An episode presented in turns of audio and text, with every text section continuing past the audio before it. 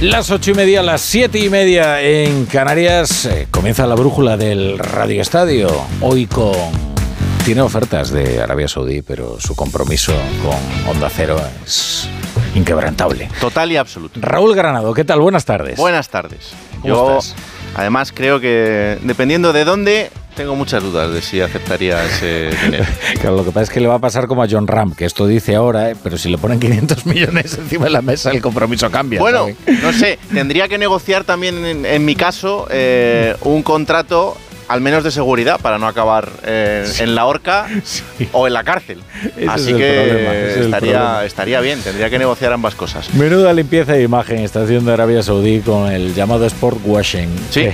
es en lo que consisten estas operaciones a fondo perdido, por otro lado. ¿eh? Oye, porque lo de John Ram, esto es solo para que se vaya al circuito sau- saudí. Sí, Luego ya se pondrá a ganar premios. Claro, claro, luego las ganancias económicas eh, que generen los torneos, eso es aparte. De momento él va a ganar 500 millones de, de euros en cuatro años, que es lo que ha firmado.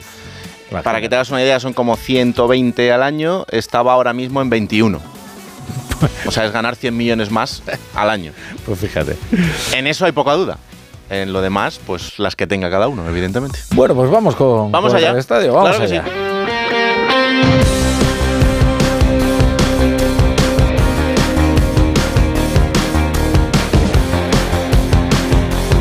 La brújula de Radio Estadio. Raúl Granado. Y es que estamos a punto de arrancar una nueva jornada de liga en primera división, la jornada número 16. Ha arrancado también la jornada 19 en segunda, es decir, todo el fútbol que se pone en marcha, también la jornada de la Euroliga de baloncesto. Pero la noticia del día sigue siendo la salida de John Ram del circuito de golf establecido para marcharse a Arabia Saudí y cobrar esos 500 millones de euros que va a percibir en los próximos cuatro años. Un John Ram que había dicho en los últimos años que no iría a Arabia, que no aceptaría ese cambio ni esa salida del circuito por lo deportivo, pero esto anoche cambió. Hola Albert Arranz, ¿qué tal? Buenas tardes. Buenas tardes, Raúl. 500 millones de dólares en cuatro años. Ese es el contrato que ha provocado que John Ram mandara al limbo sus afirmaciones de no jugar por dinero, de lealtad a los circuitos estadounidense y europeo y sus críticas al formato de tres rondas, equipos y salidas múltiples del Leaf Golf. Hacia las doce y media de la noche de ayer en España, el de Barrica comparecía en Fox News para esgrimir razones y poner a su familia por delante. No ha sido una decisión fácil, era una gran oferta. El dinero es importante, pero yo no juego al golf por el dinero. Como padre, como marido, como hombre de familia, tengo que darle a mi familia las mayores oportunidades y los mayores recursos económicos posibles. Esto ha sido un factor importante, pero hay otras cosas. Es algo fresco, nuevo, con un gran potencial, es una gran oportunidad. Una decisión que provoca un verdadero terremoto en el mundo de los greens. Tal es así que a esta hora ni el PGA Tour ni el DP World Tour han abierto boca. Quizás sabedores ambos que el acuerdo anunciado por los dos circuitos y el saudí el pasado 6 de junio de encontrar un acuerdo marco que garantice la convivencia de todos antes del 31 de diciembre, más que un proyecto, se ha tornado en necesidad. Se abren muchas interrogantes. ¿Variará el Leaf en algo su plan de juego con la llegada del Vasco? ¿Podrá el español disputar el Open de España? ¿Mantendrá su estatus a nivel de ranking mundial, número 3 actualmente? Y quizá la más importante para el viejo continente. ¿Podrá volver a jugar con Europa una Ryder Cup? En este último sentido destacan las declaraciones anoche mismo del norirlandés Rory McIlroy, quien casi garantizó la presencia de Ram en Bethpage Black, Nueva York, en 2025, aunque haya que efectuar, dijo, cambios en un sistema de elección de jugadores que, recordemos, ahora mismo le cierra el paso a John, como lo hizo con Sergio García en Roma. 500 millones, un cheque que es más que un cheque, es un verdadero seísmo en el epicentro mismo del golf planetario y la prueba de que el dinero, Raúl, lamentablemente lo puede todo. Ay, amigo. Quiero preguntarle su opinión al director de Radio Estadio. ¿Qué piensa Edu García sobre esta salida de John Ram hacia Arabia Saudí? Hola, Edu. Raúl, ¿qué tal? Muy buenas noches. La familia y un buen centenar de ramas de su árbol genealógico. Eso ha asegurado Ram al rubricar el contrato más suntuoso jamás firmado por un deportista español.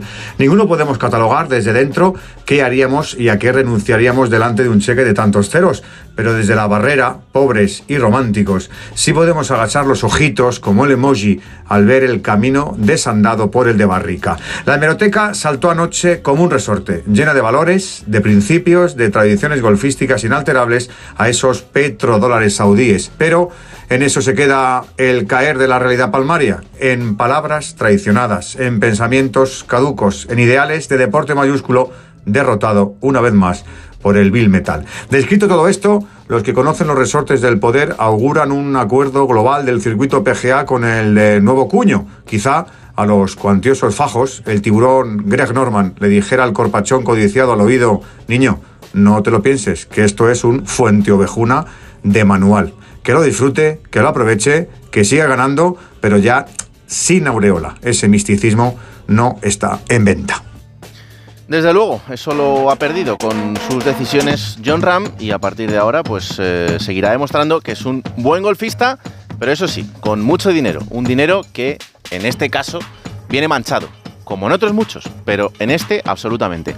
Y hoy sobre este tema también le han preguntado a Carlo Ancelotti porque el Real Madrid tiene que jugar mañana partido de liga y las ruedas de prensa de Ancelotti dan para mucho. También para preguntarle por la actualidad.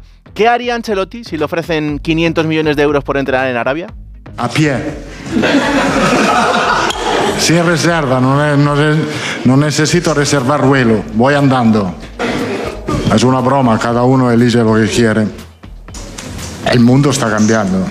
Ha cambiado y cambiará también. Yo no me sorprendo de nadie.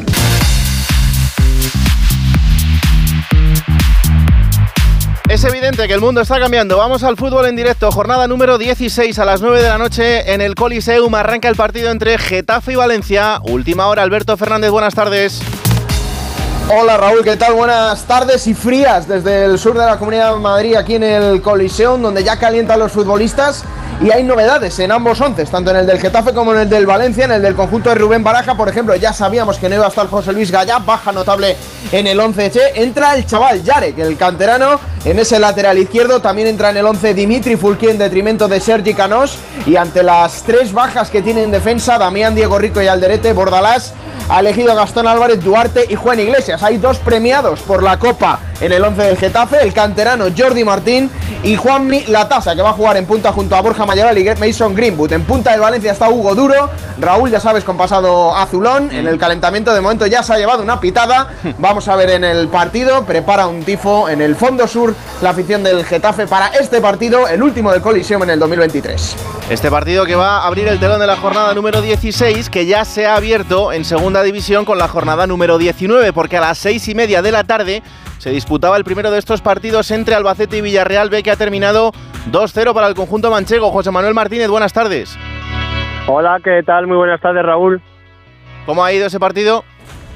Bueno, pues se ha dado bastante bien ese encuentro entre el Albacete y el Villarreal B, un eh, encuentro en el que hemos visto a dos equipos que estaban interesados en lograr los tres puntos, pero sobre todo un voluntarioso conjunto albaceteño que ha merecido esa victoria y que se ha cimentado sobre todo en una efectiva segunda mitad. Marcaba en el minuto 47 el equipo de Rubén Alves gracias a una jugada de Scriche por izquierda que remataba a Gus Medina y con ese 1-0 ha jugado bastante con el marcador el Albacete. En el minuto 70 Fuster, su mejor futbolista, ha logrado el 2-0 y como decimos yo creo que se antoja hasta corta esta victoria del conjunto al albaceteño que ha vencido por 2-0 a un timorato Villarreal B al que hemos visto pues su cara más eh, eh, tímida, como decimos, del curso y como estamos contando, pues victoria justa del conjunto manchego.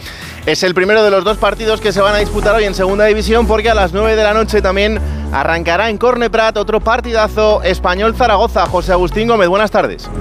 Hola, muy buenas tardes Raúl. Un duelo entre aspirantes al ascenso con un Zaragoza que llega reforzado tras ganar la pasada jornada al Leganés. Por esta razón, su técnico Julio Velázquez no hace movimientos en el 11 titular y repite el que consiguió esos valiosos tres puntos. En cambio, Ramis, tras la derrota en la última jornada liguera 2 a 0 en el Tartiere ante al Real Oviedo, va a introducir tres variantes. Oscar Gil, Álvaro Aguado y Jofre formarán de inicio en un partido que arbitrará Arceriano Monestillo, auxiliado en el bar por Borostegui y Fernández Ortega, y que ahora mismo tiene una incógnita, saber si vendrá o no la afición perica. Abre el partido. De momento, 2.500 aficionados mañicos ya están dando ambiente a la grada del RCD Estadio. Pues esto en lo que tiene que ver con el fútbol, jornada de la Euroliga en directo número 13. Han arrancado ya dos partidos con representación española. El Barcelona que busca meter presión al Real Madrid en el liderato. De momento, 6 minutos primer cuarto, gana 12-4 ya Fenerbahce. Arrancado también a las 8 y media el partido de Basconia, buscando la tercera victoria consecutiva en la Euroliga frente al Estrella Roja. 6 minutos del primer cuarto, 13-7 para el conjunto vasco. Y a las 9 de la noche, el otro partido con representación española, el Asbel Valencia Basket, en el que el Valencia, después de haber roto esa mala racha de 5 derrotas consecutivas, quiere seguir ganando. La brújula de Radio Estadio. ¿Cansado de toser? Toma Herbetón Respire. Herbetón jarabe con extracto de pino y eucalipto espectora y reduce el espasmo bronquial. Herbetón Respire. Consulte a su farmacéutico o dietista. Su alarma de Securitas Direct ha sido desconectada. Anda, si te has puesto alarma, ¿qué tal? La verdad que muy contenta. Como me paso casi todo el día fuera de casa trabajando, así me quedo mucho más tranquila. Si llego a saber antes lo que cuesta, me la hubiera puesto antes. Protege tu hogar frente a robos y ocupaciones con la alarma de Securitas Direct. Llama ahora al 900-272-272. El manantial de los sueños, el origen de la Navidad, la experiencia navideña inmersiva que te llenará de ilusión, fantasía y toda la magia de la Navidad. Te esperamos en el Real Jardín Botánico Alfonso XIII. Reserva tus entradas en elorigendelanavidad.com. ¿Te pitan los oídos de noche? Ahora tienes Sonofin Noche. Sonofin Noche con Jingo Biloba para una buena audición y melatonina para conciliar el sueño. Sonofin Noche, de Pharma OTC. La brújula de Radio Estadio. Raúl Granado. Mañana a las 4 y cuarto de la tarde tiene que jugar el Real Madrid frente al Real Betis Balompié en el Benito Villamarín. Última hora del conjunto blanco. Hola Alberto Pereiro, buenas tardes. ¿Qué tal, Raúl, querido? ¿Cómo estás? Muy buenas. Una lista de convocados del conjunto blanco que recupera futbolistas, no muchos, porque como ha dicho Carlo Ancelotti, tiene que utilizar mucho tiempo de su día para saludar a todos los lesionados y preguntarle todos los días, porque son muchos, y es la realidad. Mm. Ha dejado caer el, técnico italiano que podemos recuperar a dos futbolistas para en nuestros ojos de aquí a 2023, que no eran los que estaban en los planes, tanto a Chuamení como a Güler, pero que lo normal es que sí que estén en la lista de la Supercopa a partir del próximo día 11 de enero frente al Atlético de Madrid, también en Arabia, querido mío. Sí, sí. Y eh, que Vinicius y Camavinga deberían empezar a entrenar con sus compañeros también a la vuelta de las vacaciones. Del resto, en la lista sigue habiendo dos canteranos, eh, Gonzalo García y Nico Paz. Hay que recordar que mañana el Castilla juega a las 2 y cuarto de la tarde, no van a estar eh, bajo ninguna posibilidad con el equipo de Raúl. Y que ha entrado Luca Modric en la lista, que ya lo veníamos avisando los últimos días, que sí que está Bellingham que las bajas habituales de Carvajal, los Vini, Camavinga, Militao, Courtois, etc, etc, ya sabemos que no está y que Kepa, que ya entró en la lista la semana pasada, puede ser titular. Bueno, antes no había debate, ahora hay un poquito. Ya te digo que es una pregunta que no le gusta nada a Carlo Ancelotti. Lo tiene bien, claro, son Kepa y 10 más, pero deja abierta la puerta a una rotación. La habrá, claro que sí, porque el Madrid tiene el sexto partido de la fase de grupos de Champions y está clasificado, puede jugar Lunin. Y en enero, el día 6 de enero, tendrá el partido de Copa del Rey. También lo puede jugar Lunin. Esa será la rotación para el portero ucraniano. De momento, Kepa, mira. Eh, Kepa ha vuelto porque se ha entrenado bien, está bien. Lo, lo, bueno es que tenemos dos porteros de confianza. Mañana voy a elegir uno de los dos. Eh, ¿Cómo lo voy a hacer por el próximo partido? Hay competencia en la portería eh, porque Lunin lo ha hecho muy bien cuando ha jugado. Pero esto es una decisión que voy a tomar mañana y voy a tomar para los próximos partidos. Un futbolista que fue importante para Carlos Ancelotti en la primera etapa, sobre todo en el Real Madrid, y que fue decisivo en la décima saliendo en la segunda mitad, fue Isco. Mm. Mañana vuelve el Madrid a enfrentarse al malagueño de Arroyo de la Miel y tiene Ancelotti buenas eh, palabras para su exjugador. Estamos hablando de este dinero que mueve Arabia para que se vayan jugadores o entrenadores en cualquier deporte prácticamente. Uno de los que probablemente haya tenido opción de ir es Isco. Al final ha decidido quedarse aquí en España y tú le conoces bien de tu primera etapa aquí en, el Madrid. No sé qué te parece la temporada y que haya vuelto a su nivel habitual y si te esperabas que volviera a ese nivel. Sí, el, Isco lo he visto jugar, está jugando muy bien, ha vuelto a su nivel, estamos muy contentos, estoy muy contento. Creo que es un jugador que aporta algo al fútbol, que ha aportado, ha pasado momentos complicados, pero ahora ha salido. Eh, mañana obviamente es uno de los jugadores que tenemos que controlar bien, porque de verdad lo está haciendo muy bien. Para mañana en el Villamarín a las 4 y cuarto, eh, lo que no sea Kepa en portería con Lucas Vázquez o Nacho Fernández en el lateral derecho, Mendy en el izquierdo, Rudiger y Álava como pareja de centrales por delante, Cross, Valverde, Bellingham, Rodrigo es fijo, Brahim es fijo y la otra posición entre otro centrocampista más, veremos a ver si le da Modric para entrar, o que vuelva a jugar Joselu. El resto que el Madrid siga defendiendo la mejor postura, la mejor versión de toda la temporada, Raúl. Gracias, Alberto. Esta noche ampliamos. Enfrente estará el Real Betis Balompié con todo lo deportivo y también con esas dudas de lo que pasa tras los vídeos de Real Madrid Televisión con los árbitros y en el caso particular de este fin de semana con Soto Grado. Hola, José Manuel Jiménez. Buenas tardes. Hola Raúl, ¿qué tal? Muy buenas. Eh, pues en el Betis, eh, digiriendo aún la lesión eh, de Guido Rodríguez, se operó ayer del peroné, va a estar tres meses de baja, contratiempo importante para Pellegrini, que recupera a Pechela y a Rodri. William Carballo no llega al choque de mañana. El técnico chileno tiene la asignatura pendiente en el Betis de ganar a los grandes y hoy decía esto cuando se le preguntaban por los vídeos de Real Madrid Televisión sobre Sotogrado. No, si pensáramos que a los árbitros va a influir eh, algo que salga en la prensa por el canal que sea, de Madrid o, diario o, televisión, yo creo que no tendrían la capacidad para ser árbitro de la primera edición de la Liga, de la Liga Española. Así que no creo que estén condicionados por eso. Nosotros también podríamos sacar muchísimas polémicas de las derrotas que hemos tenido con el Madrid pero son partidos del pasado y de mañana tenemos un partido, ojalá haya un muy buen arbitraje, que no hayan cosas polémicas y que sea un muy buen espectáculo para la gente que va a ir al estadio. Dio descanso Pellegrini en Copa a Isco, va a ser sin duda uno de los focos en el día de mañana en el partido frente al Real Madrid en el Villaván.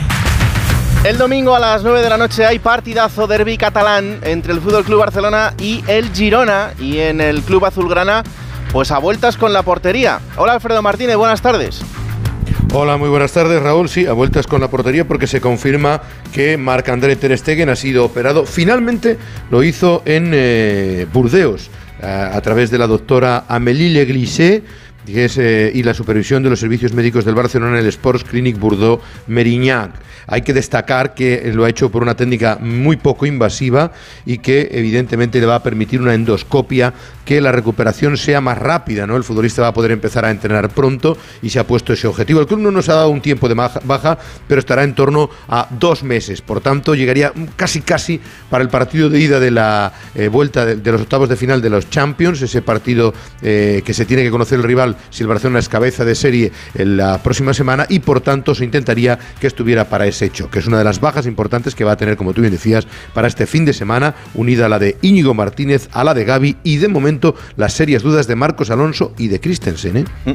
Bueno, pues esta noche ampliamos y hablamos con un protagonista. Dime, Alfredo. Rápidamente Sí, te cuento rápidamente. Christensen, porque está en Copenhague, va a ser padre, todavía no nos han confirmado que lo haya sido. Está a más de 2.000 kilómetros de Barcelona, no ha entrenado en toda la semana.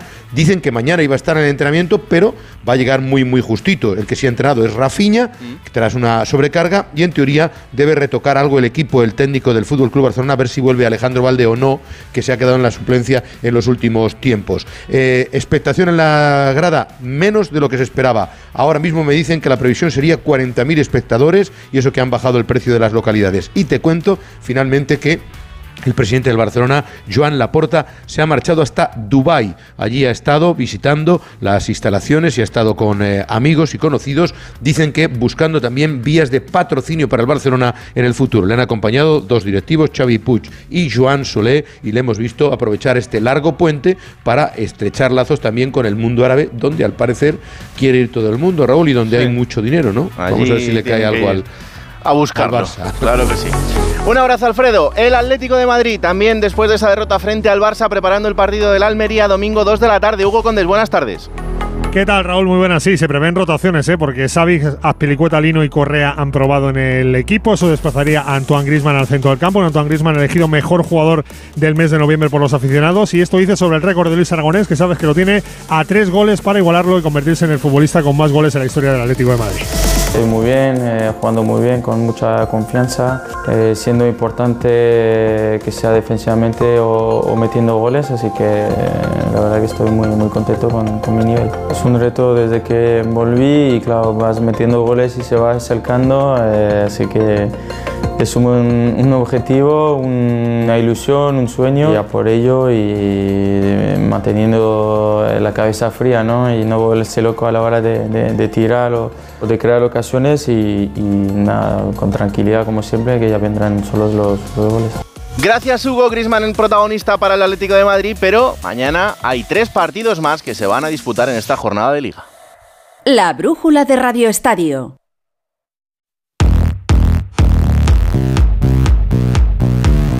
El primero de ellos a las 2 de la tarde en Mendizorroza, a la vez Unión Deportiva Las Palmas, última hora del conjunto vasco. Roberto Vasco, y buenas tardes. ¿Qué tal? Muy buenas. Llegar a la vez después de empatar en Mallorca y después de hacer los deberes en Copa, dejando buenas sensaciones y con siete puntos de ventaja respecto al descenso. Pero García Plaza dice que el encuentro es muy importante porque tienen un calendario después complicadísimo, visitando al Girona y recibiendo en el último encuentro de 2023 al Real Madrid en Mendizorroza y comenzarán 2024 con las salidas ante Real Sociedad y Sevilla. Un García Plaza que ha convocado a 23 futbolistas, tiene la importante baja de Guevara por acumulación de tarjetas. Benavidez se perfila como su sustituto para acompañar a Antonio Blanco en el doble pivote. No se esperan más novedades respecto al 11 que empató en Son. Tampoco están en la lista los lesionados Sellar y Simeone y entran los canteranos Ropero y Parada tras ser titulares el miércoles en Terrassa. Enfrente de la Unión Deportiva Las Palmas habla su entrenador García Pimienta sobre el estilo del conjunto amarillo. Eh, ya llevamos prácticamente dos años aquí trabajando de esta manera y los jugadores eh, también lo, lo- lo saben. Y, y yo estoy muy contento por cómo están saliendo las cosas. Y también eh, lo he repetido, cuando las cosas no salían del todo bien eh, era cuando más creíamos en esta manera de jugar y en esta manera de entrenar. Y los jugadores eran los primeros que, que no querían salirse de, de ese camino. Y creo que gracias a eso en estos momentos eh, estamos eh, en, una zona, en una zona tranquila aún sabiendo que nos queda muchísimo para, para acabar la temporada. A las seis y media de la tarde en el Madrigal, Villarreal, Real Sociedad, última hora del conjunto de Castellón. Hola Víctor Frank. ¿Qué tal? Buenas tardes. Pues buena prueba de fuego para este Villarreal que está al alza con la llegada de Marcelino García Toral. Cinco partidos con el técnico asturiano. Todavía no conoce la derrota. Mañana tiene una buena prueba de fuego ante la Real Sociedad para iniciar una semana especialmente exigente porque el jueves se juega en la primera posición del grupo en Europa League en Francia y el próximo fin de semana visitan también la cancha del Real Madrid. Con buenas novedades porque regresa parejo y además también lo va a hacer Sorlot, aunque de inicio no va a estar como titular ante el que ha sido su equipo. Dos datos. Uno, Marcelino García Toral no ha perdido nunca en liga contra la Real Sociedad y ha dirigido ya 20 partidos ante el cuadro Churiurdín, un marcelino que por cierto hoy no se ha mordido la lengua, ha asegurado que para él la Real es el mejor equipo de la liga. Pero bueno, pensando en lo inmediato, jugamos contra un gran equipo. Parece un, eh, yo creo que de los mejores de, de primera división, si, si no el mejor. Para mí, posiblemente el, el mejor. Y es que la Real Sociedad vive una gran temporada con esos puestos europeos y haciéndolo muy bien en Champions, pero ¿cómo va a llegar a este partido Íñigo Taberna? Muy buenas. La Real Sociedad buscará mañana una victoria que le permita hacer bueno el punto logrado en la última jornada ante Osasuna en el Sadar. El conjunto blanqueazul además quiere reforzarse moralmente de cara al importante partido del martes contra el Inter de Milán en Italia, donde se va a jugar el primer puesto de su grupo de la Champions. Y Manon no podrá contar mañana con Mikel Arzabal, al que ha decidido darle descanso tras haber sido padre esta noche. El que tampoco podrá jugar es Lenormand, que deberá cumplir partido de sanción. Su puesto será cubierto por Alice Lustondo. Los que también causan baja por lesión son Ander Baranechea y Mohamed Alicho. El que ha regresado a la lista de convocados es Carlos Fernández, recuperado de un esguince de rodilla. Una Real que se enfrentará a su bestia negra, Marcelino, a que el conjunto blanca-azul no le ha derrotado nunca en Liga. El técnico asturiano se ha enfrentado en 20 ocasiones a la Real, dirigiendo a 7 equipos diferentes, y su saldo en dichos enfrentamientos es de 12 victorias, 8 empates y ninguna derrota. Y a las 9 de la noche, el partido entre dos equipos de la zona baja, Mallorca-Sevilla. Empezamos por los de casa, Paco Muñoz. Hola, muy buenas. El Mallorca sigue buscando la primera victoria de la temporada en casa. La única fue la quinta jornada en Vigo. Javier Aguirre cuenta una semana más con la baja de Murici. El resto están disponibles. Podría jugar nuevamente con tres centrales y no descarta que Javi Llabrés juegue su primer partido de inicio después de los dos goles en Copa. Larin apunta al 11, aunque arrastra pequeñas ah, molestias. El técnico mexicano espera un buen rival, aunque esté herido. Está un poco atravesando un momento bueno, eh, quizá como el nuestro, complicado, ¿no? Con un nuevo entrenador, como dices, les ha costado ganar, ah, han tenido lesionados, que, que- que vienen como nosotros, ¿no? Heridos y con ganas de ganar, y va a ser un partido de mucha tensión, de mucha fuerza mental. Se esperan entre 15.000 y 16.000 espectadores en Somos. Tiene que despertar y hacerlo rápido el Sevilla, Jiménez. Bueno, Diego Alonso sigue buscando su primer triunfo en Liga. De momento, el técnico uruguayo eh, acumula dos victorias en, Copa del Rey ante un rival de regional y otro de tercera federación. Aunque tiene el apoyo del Consejo, su puesto sin duda sigue pendiendo de un hilo. Sin Navas y sin eh, Badé, el técnico recupera a Sumaré y dice esto cuando se le pregunta si se la juega en el partido frente al Mallorca.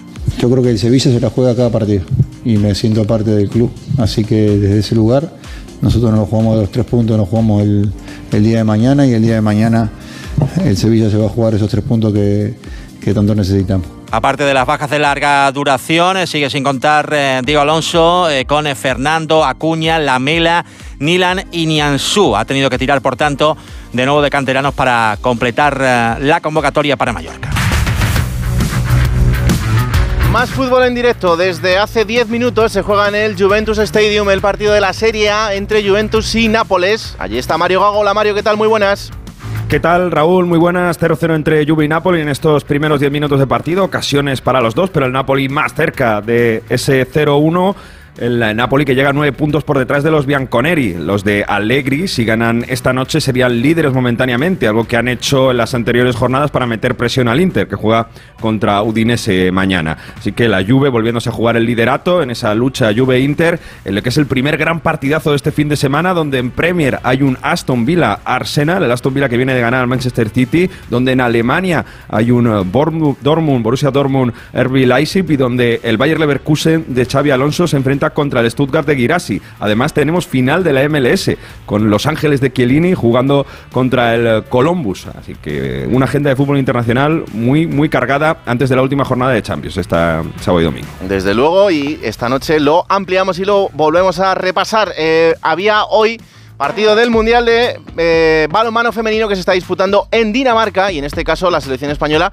no tiene hoy una buena noticia. Gonzalo Palafox, muy buenas. Hola Raúl, pues sí, malas noticias desde Frederic Chaban, desde Dinamarca para las guerreras que han caído hace un ratito 22-30 ante la República Checa y de este modo se nos complica el pase a los cuartos de final y lo que es más importante también el camino hacia el preolímpico. El partido ha sido malo, las españolas han sido muy inferiores a las checas, pero la buena noticia es que siguen dependiendo de sí mismas, aunque el rival del domingo es aún más complicado. Nos espera Países Bajos, así que después de la primera derrota en la cita mundialista tendremos que ganar ante el combinado neerlandés para estar en los cuartos de final. Seguir confiando en las guerreras en ese partido frente a Países Bajos del próximo domingo. En motociclismo ha terminado ya el Mundial. Pero cuidado porque empiezan las críticas para Mar Márquez y su vuelta al máximo nivel, Chechu Lázaro.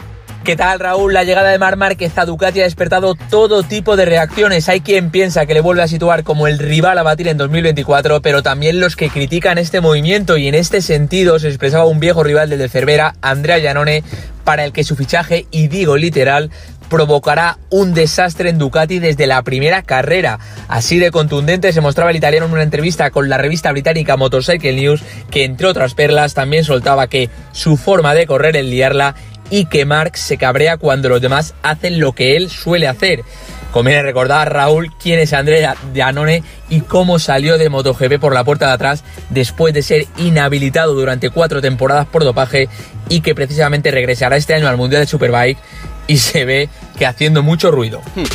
Desde luego, pero un ruido bastante innecesario. En tenis, pendientes también del arranque del año para el circuito, de momento en Murcia hay una gran noticia porque estas navidades van a poder ver a Carlos Alcaraz, Victorio de Aro.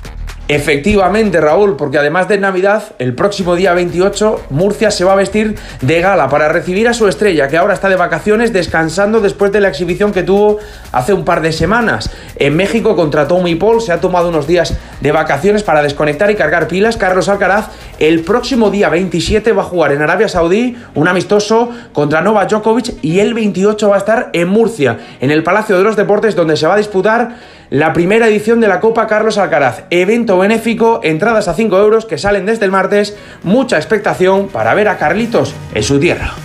Y antes de acabar, como dejamos la jornada de la Euroliga de baloncesto, esta jornada número 13, el Barça, 5 minutos del segundo cuarto, va perdiendo 32-34 con Fenerbahce, Basconia ganando 34-26.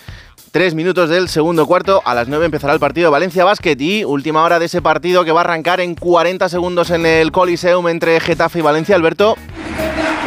Bueno, pues mira, Raúl, ahora le están dando a David Soria en la camiseta con los 200 partidos que lleva como azulón. El tifo que te comentaba antes reza: Bienvenidos a Getafe, cuna de la aviación española. El Valencia que va a jugar de base, el Getafe con su habitual camiseta azul. En un minutito va a comenzar esto en el Coliseo. Pues a las once y media volvemos por aquí once y media, y hablamos más del dinero saudí.